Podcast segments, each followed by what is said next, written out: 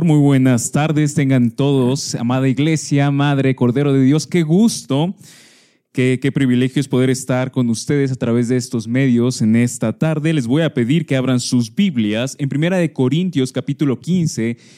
En nuestras casas abramos nuestras Biblias en Primera de Corintios capítulo 15 para leer los versículos 50 al 58. Hoy vamos a hablar acerca la victoria final sobre la muerte. Y Pablo dice de la siguiente manera, a partir del versículo 50 del capítulo 15 de primera a, a los Corintios, esto digo, hermanos, que la carne y la sangre no pueden heredar el reino de Dios, ni lo que se corrompe hereda lo incorruptible.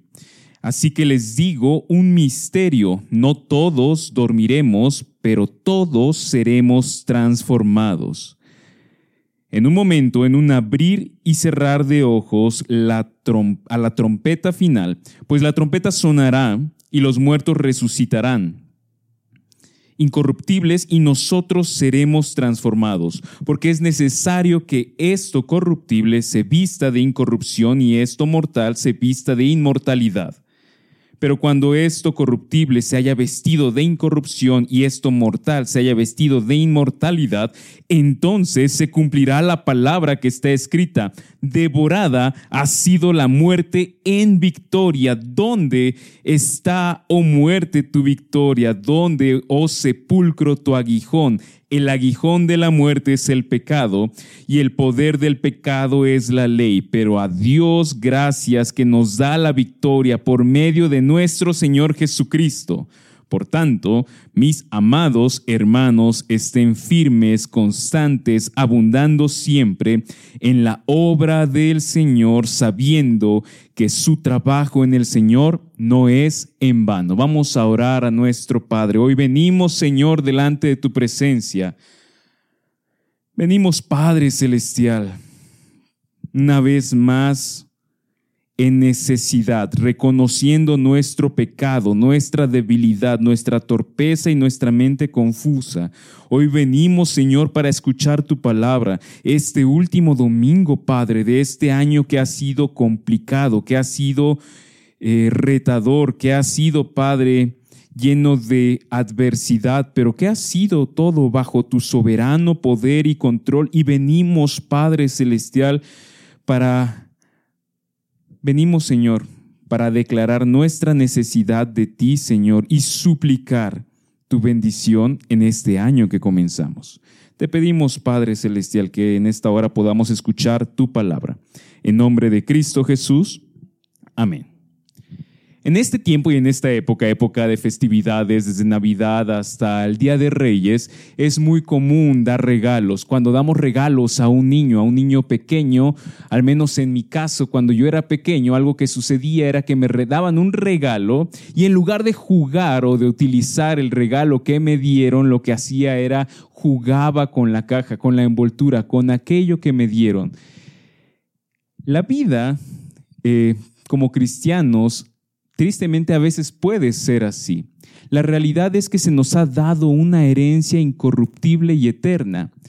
Y como cristianos e hijos de Dios eh, pasamos esta vida eh, disfrutando, jugando, tratando de encontrar nuestra vida y nuestra plenitud más que en el regalo, en la envoltura en la cual se nos ha dado. La envoltura tarde o temprano se rompe. La caja tarde o temprano se desvanece, se tira a la basura. Eh, eh, el envoltorio no sirve durante mucho tiempo. Si como yo de niño me hubiera aferrado a la envoltura, hubiera pasado muchas tristezas, me hubiera lamentado mucho, dado que mi envoltura, mi juguete, lo que estoy estrenando, se estuviera destruyendo. El versículo, los versículos que acabamos de leer y lo que vamos a estudiar el día de hoy, eh, nos dice algo similar. Esta vida no es el regalo. Esta vida, la realidad económica que vives el día de hoy, la salud que experimentas el día de hoy, la familia que tienes el día de hoy, no es el verdadero regalo, es la envoltura a través de la cual viene aquello que Cristo compró para nosotros en la cruz. No lo despreciamos y no lo, tildamos de algo negativo, pero no es el fin último por el cual murió Cristo. Y hoy necesitamos recordar estas tres cosas. Vamos a recordar tres verdades acerca de esto. Número uno, vamos a recordar la característica, las características de la victoria que tenemos en Cristo. Dice Primera de Corintios 15 del 50 al 55 de la siguiente manera: Esto digo, hermanos, que la carne y la sangre, es decir, la vida presente, tu cuerpo, tu realidad actual no puede heredar el reino de Dios, no puede obtener y disfrutar en plenitud aquello que Cristo compró. ¿Por qué? Ni lo que se, ni lo que se corrompe hereda lo incorruptible. Así que les digo un misterio, no todos dormiremos, es decir, no todos falleceremos, pero todos seremos transformados en un momento, en un abrir y cerrar de ojos a la trompeta final, pues la trompeta sonará y los muertos resucitarán incorruptibles y nosotros seremos transformados. 53 porque es necesario que esto corruptible se vista de incorrupción y esto mortal se vista de inmortalidad 54, pero cuando esto corruptible se haya vestido de incorrupción y esto mortal se haya vestido de inmortalidad, entonces se cumplirá la palabra que está escrita, devorada ha sido la muerte en victoria. ¿Dónde está, oh muerte, tu victoria? ¿Dónde está, dónde, oh sepulcro, tu aguijón? 55.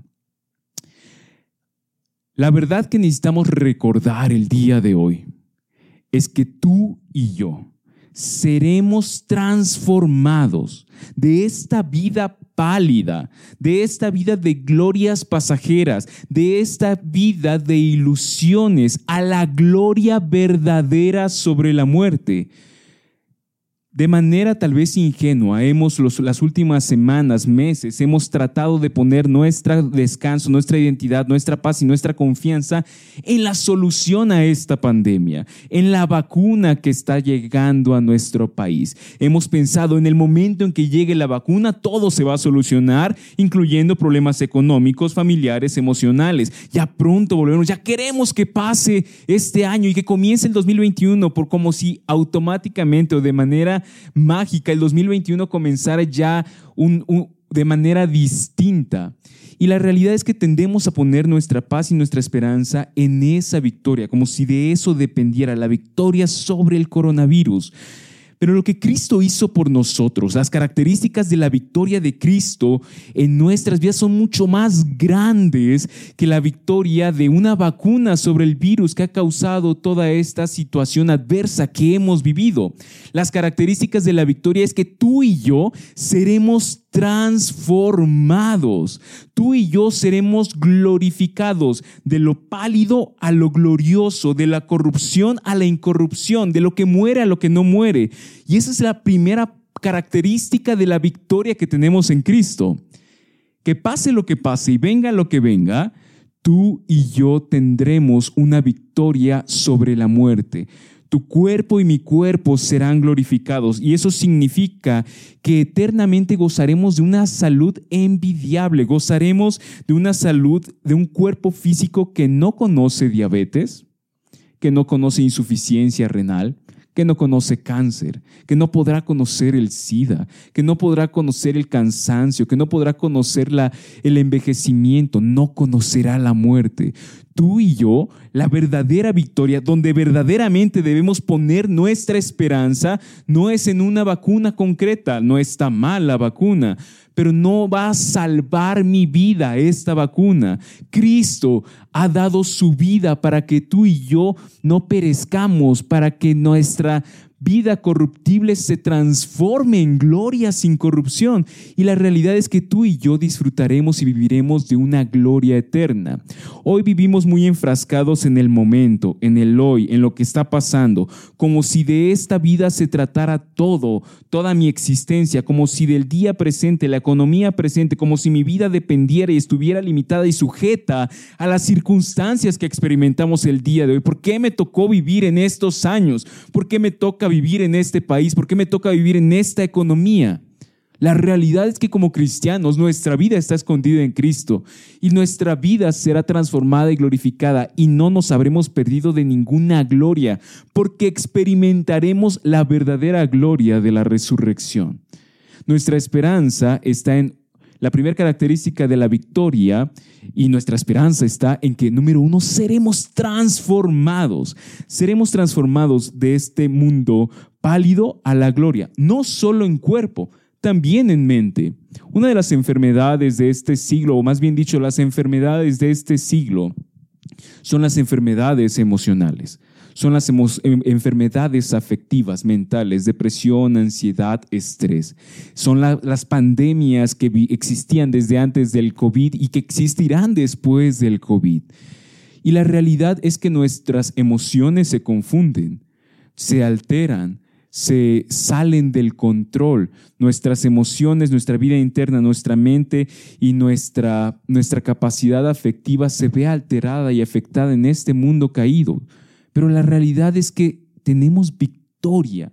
Y esa victoria significa que seremos transformados no solo físicamente, sino número dos, seremos transformados e, emocionalmente, nuestra vida interna. No habrá más eh, mentiras que confundan nuestro corazón. Nuestra mente pensará con claridad, verá la realidad tal cual es y la aceptará y, y tendrá un efecto sobre nuestras emociones. Veremos a Dios tal cual es. No habrá más ansiedad, no habrá más insomnio, no habrá más preocupación, no habrá más temor porque seremos glorificados. Ahí es donde debemos poner nuestra esperanza, en esta realidad, en esta victoria sobre la muerte. La realidad es que la vacuna que está por salir y la vacuna que está por llegar puede salvarnos de un virus de manera concreta, pero todos los que seamos vacunados eh, eh, por, por esta vacuna, tarde o temprano moriremos, tarde o temprano nuestro corazón fallará, tarde o temprano nuestros pulmones dejarán de respirar, tarde o temprano nuestro cerebro dejará de mandar impulsos eléctricos, tarde o temprano moriremos. Cristo es el que realmente nos ha dado la victoria sobre la muerte, no solo de manera física, sino también de manera afectiva, emocional, intelectual. Y no solamente eso, no solo viviremos de manera glorificada, con un cuerpo que no se enferma, con un corazón, una vida interna que, que no se confundirá y no sufrirá más, sino que viviremos también en relaciones interpersonales glorificadas. La pandemia ha obligado a que nos a que pasemos más tiempo juntos y no es que la pandemia nos haga más intolerantes o nos haga más enojones o nos haga más eh, adversos unos a otros. Lo que la pandemia ha hecho ha evidenciado la realidad de nuestros corazones que siempre ha estado ahí presente, que tratábamos de ocultar con distintas distracciones y distintas actividades. Pero el roce presente dentro del matrimonio, el roce presente en relación padres e hijos, los roces presentes con los compañeros de trabajo, en la familia extendida, con personas de la iglesia, con vecinos, todos esos roces presentes, esos conflictos interpersonales serán un leve recuerdo de lo que algún día fuimos porque seremos renovados y transformados, porque entonces podremos eh, vivir y amarnos verdaderamente. Podremos amar de manera sacrificial sin que eso cause pesar, sin que eso cause enojo, sin que eso cause...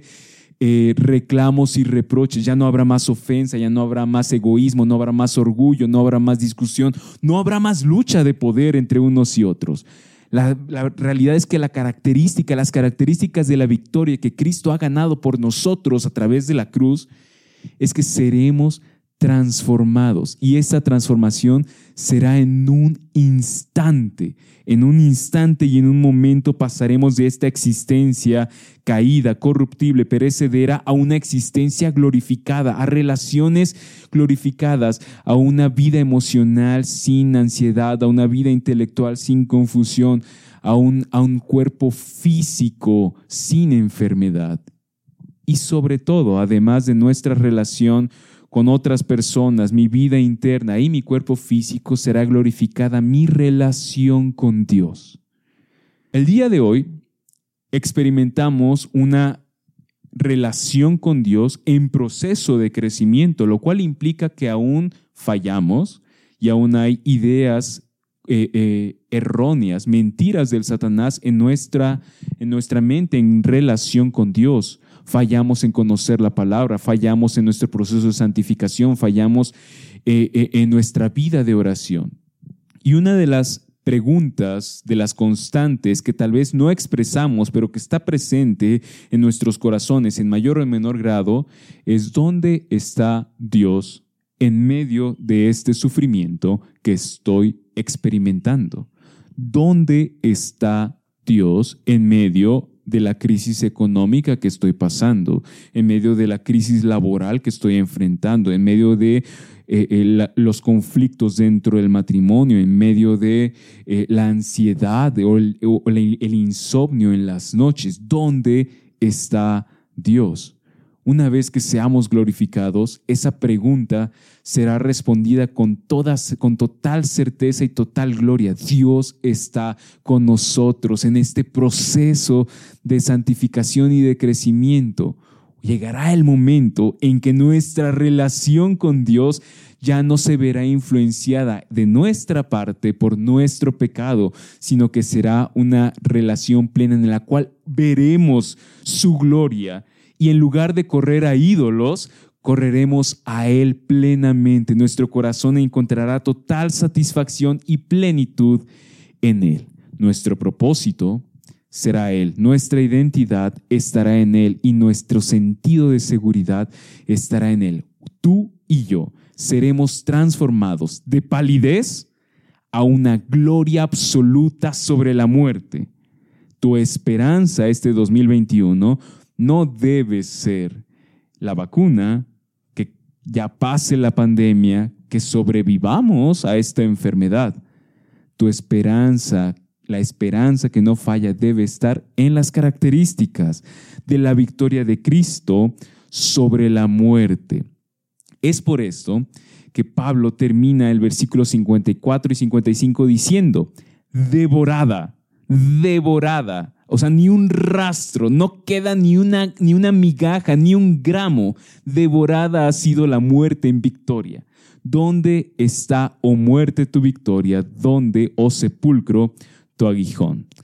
Segunda cosa que necesitamos eh, aprender de este pasaje, el versículo 56 y 57 dice de la siguiente manera, el aguijón de la muerte es el pecado y el poder del pecado está en la ley, pero a Dios gracias que nos da la victoria por medio de nuestro Señor Jesucristo. ¿Cuál es la razón de esta victoria que tú y yo tenemos? La razón de esta victoria que tú y yo tenemos no es porque seamos buenas personas nosotros, no es por nuestra moralidad, no es porque eh, eh, fuimos a la iglesia o, nos conectamos todos los domingos, no dejamos de diezmar, cantábamos en la casa. La razón de la victoria sobre la muerte no está en ti y en mí. La razón de la victoria sobre la muerte está en Cristo. La razón de la victoria sobre la muerte está en Cristo y tú y yo lo recibimos como un regalo gratuito e inmerecido. No hay nada que tú hayas hecho para ganarte esta victoria. No hay nada que tú hayas hecho para cooperar con Cristo para que el enemigo de la muerte haya sido vencido. No hay nada que tú hayas sumado. Ni siquiera tu obediencia después de tu conversión suma a la obra de Cristo para que tú seas más aceptado. Dios no te llama a vivir en Él por gracia, a venir a Él por gracia y después vivir bajo tus obras. Dios te llama a venir a Él de manera gratuita y merecida y continuar toda tu vida, toda tu vida en su gracia y amor gratuito, porque aún el más santo de los santos que viva el día de hoy sigue pecando y sigue necesitando de la gracia de nuestro Señor. Puesto de otra manera, no hay nada que tú puedas hacer, no hay nada que te separe del amor de Dios que es en Cristo Jesús. No puedes perder aquello que has recibido gratuitamente. Esta victoria la tenemos asegurada y la muerte y la segunda venida de Cristo, en lugar de causarnos temor, en lugar de causarnos miedo, en lugar de causarnos pavor, lo que debe de causarnos es esperanza en Cristo. Es el gozo de saber con absoluta certeza que pasará contigo en la eternidad. El gozo y la alegría y la paz y la seguridad de tener absoluta confianza y absoluta certeza, firmeza de que una vez que yo muera, veré la sonriente faz de mi redentor. Viviré gloriosa y eternamente junto con Él. Y nada puede, nada puede, nada puede cambiar eso. Nada puede cambiar eso. En el mes de marzo, cuando comenzaba todo esto, estuvimos orando por mi tío Fernando. Mi tío Fernando en Tuxtla Gutiérrez, Chiapas, contrajo COVID en el mes de marzo. Algunas semanas, un par de semanas después, después de estar entubado, después de que sus hijas y su esposa estuvieron haciendo vigilias afuera del hospital, pendientes de las noticias que le daban, después de que ya no lo pudieron volver a ver eh, fuera del hospital. Eh, mi tío fallece un par de semanas después de contraer esta enfermedad. Y la reacción de, mi tía, la, la respuesta de mi tía hasta el día de hoy es la misma. Agradecimiento a Dios. ¿Por qué? En, en, este mundo si donde no hay esperanza en este mundo, si esto es todo lo que vivimos, si esto es todo lo que existe, la vida se trata de ir, trabajar, tener dinero, tratar de sacar algún placer de esta existencia, morir, y ese es el fin, no hay razón para agradecer ante esta, esta enfermedad y esta situación. Mi tía hasta el día de hoy sigue compartiendo mensajes de gratitud a Dios por la vida de mi tío, porque pudieron compartir esta vida, pero sobre todo por la certeza absoluta de saber que es por causa de la obra de Cristo que Fernando está disfrutando y gozando de la vida plena. El aguijón de la muerte es el pecado. Y mi tío, como tú y como yo, era pecador. Merecía justamente la muerte eterna. El poder del pecado es la ley. Es a través de la ley que tú y yo conocemos que somos pecadores. Pero gracias a Dios que nos da la victoria no por medio de nuestra religiosidad, no por medio de nuestras buenas obras, no por medio de los líderes religiosos, no por medio del conocimiento, de la economía, del éxito laboral, por medio de nuestro Señor Jesucristo. ¿Qué significa eso? Eso significa que tú y yo tenemos de manera gratuita asegurada la victoria porque no, es, no depende de ti ni de mí. La, la muerte ha sido vencida, el pecado ha sido vencido. Cristo vence en medio de este mundo caído. Aún yo muriera el día de mañana a causa de esta enfermedad, Cristo vence en mi vida de tal forma que mi cuerpo y mi vida corruptible será transformada en gloria. Y eso significa que Cristo vence en medio del matrimonio y no hay matrimonio que no pueda ser redimido en Cristo. Cristo vence en medio de nuestra profesión, Cristo vence en medio del miedo, la ansiedad. Cristo vence porque su gloria es más grande que la gloria del matrimonio, del trabajo y de cualquier otra cosa que podamos experimentar en este mundo caído. Las características de la victoria que tenemos en Cristo son que seremos transformados en un instante de palidez a gloria sobre la muerte. La razón de esto es que la muerte ha sido vencida, el pecado ha sido vencido y Cristo vence. ¿Cómo podemos entonces vivir a la luz de la eternidad del día de hoy? Versículo 58. Por tanto, mis amados hermanos, estén firmes constantes, abundando siempre en la obra del, Señor, sabiendo que su trabajo en el Señor no es en vano.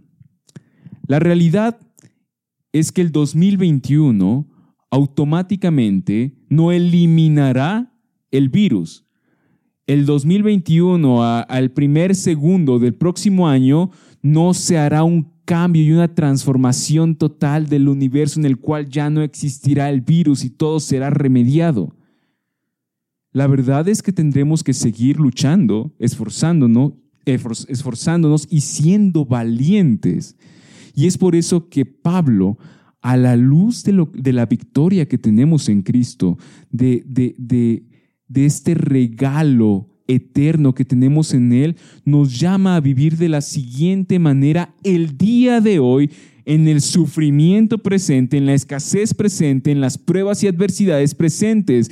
Número uno, debemos tener bien afirmada nuestra identidad. Pablo les llama a los corintios, mis amados hermanos, nuestra identidad en Cristo sea que tengamos o no tengamos riqueza económica, sea que estemos rodeados de una familia numerosa o estemos aislados, sea que tengamos salud o que padezcamos dolores físicos, mi identidad en Cristo es amado y nada ni nadie puede cambiarlo. Aún sufra desvelos por ansiedad, aún sufra tristeza y depresión, aún tenga dudas en mi cabeza, eso no cambia mi identidad delante de los ojos de Dios como amado. Aún mi padre y mi madre me abandonaran, aún mi esposo esposa me dejara, aún mis hijos me, se fueran lejos de mí, yo sigo siendo amado. Aún me despidieran del trabajo, aún pasara hambre, frío, desnudez, aún, ven, aún muriera en medio de esta circunstancia con un tubo en la garganta, yo sigo siendo amado y esa será mi realidad eterna. Amado, tu identidad debes afirmarla en Cristo, no fuera de Cristo. Lo segundo que Pablo nos llama a vivir el día de hoy en esta victoria es con una actitud de, firmeza. Por tanto, mis amados hermanos, estén firmes. ¿Qué significa estar firme? Como la roca que golpea el mar diariamente a todas horas. Así es el cristiano en este mundo. Vengan adversidades, venga abundancia, vengan tiempos difíciles, vengan tiempos de paz, venga, eh, em, venga mucha comunidad o estemos aislados nuestra actitud ante todo lo que enfrentamos y ante esta vida es firmes, anclados en Cristo, en la verdad de Él. Vengan ideologías, vengan cambios en la política, venga una recesión económica, venga lo que venga. El gozo de mi vida es la salvación que tengo en Cristo. La alegría, el consuelo, la paz, el descanso, la esperanza se sigue encontrando en Cristo. Eso es firmeza. En lo laboral, en lo económico, en lo familiar, mi vida depende de Cristo. Lo tercero que nos llama Pablo a vivir es estar conscientes de que estamos en un proceso. Identidad, amados hermanos, actitud firmes y un proceso es constantes. Esta vida cristiana no es la vida eh, de una carrera rápida de 100 metros, es un maratón que dura muchos años.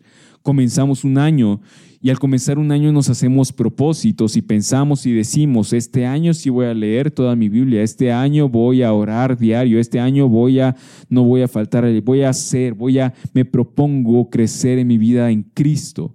Pero la realidad es que la vida cristiana, eh, más que buenos propósitos, es una vida de constancia.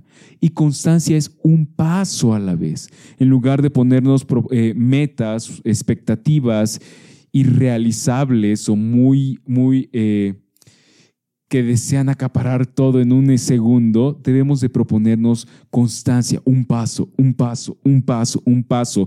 La vida cristiana es como un martillo y un clavo. No se clava un, clavo de un solo golpe. El clavo es golpe tras golpe, tras golpe, tras golpe. Y eso es constancia en el Señor. Eso es la lectura bíblica, esa es la vida de oración, es la comunidad de la iglesia, es el servicio a Dios en mi trabajo, es honrar a Dios con mis bienes, es planificar mi vida eh, eh, de acuerdo a la agenda del reino. Identidad, amados, actitud, firmeza, proceso, constancia. ¿Cuál es la dirección? Dice Pablo, abundando siempre en la obra del Señor. ¿Cuál es la dirección de nuestras vidas? Es abundar es sumar siempre a la obra del Señor.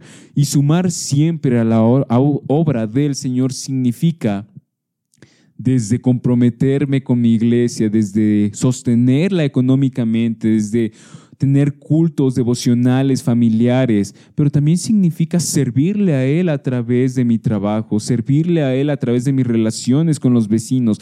Cada área de mi vida es, está en disposición para, ser para que el reino de Dios sea extendido en ella. Es decir, si mi economía la ha gobernado ídolos ajenos, dioses falsos, eh, debo de avanzar el reino de Dios en mi economía. Debo de gastar y, ganar dinero para la gloria de Dios. Y esto no significa que, necesariamente eh, que todo sea consagrado, que ore yo por el dinero. No, lo que significa es que cuando yo gasto, gasto para bendecir a, otros, para edificar a la iglesia, para glorificar a Dios. Cada área de mi vida tiene una dirección y esa dirección es eh, eh, avanzar el reino de Dios en cada área. Y por último, si hemos visto la identidad que somos amados, hemos visto la actitud que estamos firmes en Cristo, hemos visto que hay un proceso de constancia y hay una dirección hacia donde avanzamos, necesitamos recordar la esperanza. Y la esperanza es esta, sabiendo que su trabajo en el Señor no es en vano. El trabajo en el Señor no es algo que hacemos solo los pastores. El trabajo en el Señor es cuando un médico busca glorificar a Dios y bendecir a su ciudad a través de servir a enfermos. El trabajo en el Señor es cuando un, abogado busca glorificar a Dios y servir a su ciudad a través de la impartición de la justicia. El trabajo del Señor es cuando una ama de casa lava los platos para la gloria de Dios. Cuando una madre se desvela cuidando a su hijo, a su hija enferma, para la gloria de Dios. Cuando tomamos una escoba y barremos y lo hacemos para glorificar a Dios, eso es trabajo del Señor. Se ha dicho, ¿no? Que este año nadie cumplió años, en realidad, ¿no? Este año mi cumpleaños eh, no, no cuenta, ¿no? Todavía sigo teniendo lo que tenía en el 2019. Contamos este año como perdido consideramos este año como vano, como inútil, como, bueno, todos mis proyectos personales ahí se postergaron, mi vida familiar se postergó, mis vacaciones se postergaron, mis viajes, mis deseos, mis anhelos, se postergó todo. Tomamos este 2020 como si no contara. Pero ese es un gran engaño de Satanás, esa es una gran mentira del enemigo, porque de acuerdo a lo que Pablo nos está diciendo, lo que hayas hecho este año haya sido lavar trastes, haya sido eh, eh, eh, dar, ayudar a alguien con algo de dinero, lo que hayas hecho este año, sea grande o sea pequeño ante los ojos de los hombres, no es en vano. ¿Qué quiere decir eso? Que Dios lo observa, lo ve, que este año nuestro crecimiento no se detuvo, que este año Dios utilizó toda esta circunstancia para acercarnos más a Él, para crecer en Él, para arrepentirnos más, para creer más, para fortalecer nuestra fe, para transformarnos como familia, como hogar, como iglesia, como ciudad. Este año Claro que cuenta, cuenta para el Señor. Lo que tú y yo hayamos hecho tiene repercusiones en la eternidad. Imagínate eso. Nada de lo que tú hagas en esta vida, aun sea invisible a los ojos de las personas, aun sea mínimo a los ojos de las personas, nada es en vano. Desde tomar un trapo y limpiar una mesa hasta empezar una empresa y generar empleos, todo cuando es para Él, es en Cristo, no es en vano. Dios nos utiliza como instrumentos en este mundo. Tú y yo el día de, en estos días, celebramos el fin del año viejo, festejando que un día finalizará esta pálida vida. Tú y yo, cuando celebramos el año nuevo, no celebramos, ya se fue el 2020, el año que en todo estuvo mal, ya empieza el 2021, ojalá y nos vaya bien tú y yo, cuando cada vez que celebramos un año que se va y un año que llega, celebramos que un día esta existencia terminará y comenzará una existencia glorificada. Celebramos el comienzo del año nuevo, festejando que un día comenzará la vida gloriosa que Cristo ganó por nosotros. Este año fue difícil, fue adverso, fue retador. Muchos hubiéramos querido que no pasara lo que pasó. Pero este año es un año más de testimonio de la fidelidad de Dios aún en circunstancias adversas y de la verdad y la certeza absoluta que tenemos en Cristo, que la muerte ha sido vencida, que ya no tiene, que, que, la muerte ha sido devorada en victoria en Cristo Jesús. Tú y yo podemos vivir el 2021 no en la esperanza de que la pandemia acabe, no en la esperanza de que una vacuna solucione todo esto, no en la esperanza de un gobierno nuevo, no en la esperanza de una nueva relación, en la esperanza de Cristo, la victoria que Él nos ha dado, la razón por la cual nos ha dado esa victoria y la vida nueva que tú y yo podemos tener el día de hoy. Eso es lo que celebramos, que la muerte ha sido vencida y la vida eterna es algo que nadie puede arrebatarnos. Oremos. Padre eterno, Señor, hoy venimos delante de tu presencia y como iglesia venimos ante ti para adorarte, glorificarte, para honrarte, Señor, a través de cada área de nuestra vida. Y queremos, Padre Celestial, en esta hora, darte las gracias, porque aún en el peor escenario que hayamos tenido en el 2020, aún en, la tristeza, en la angustia, en el, en el dolor más profundo, la muerte ha sido vencida. La muerte ha sido vencida y podemos, Padre Celestial, comenzar a disfrutar de esta vida en esperanza que nos has dado. Este año 2021 la realidad es que no sabemos qué ha de pasar.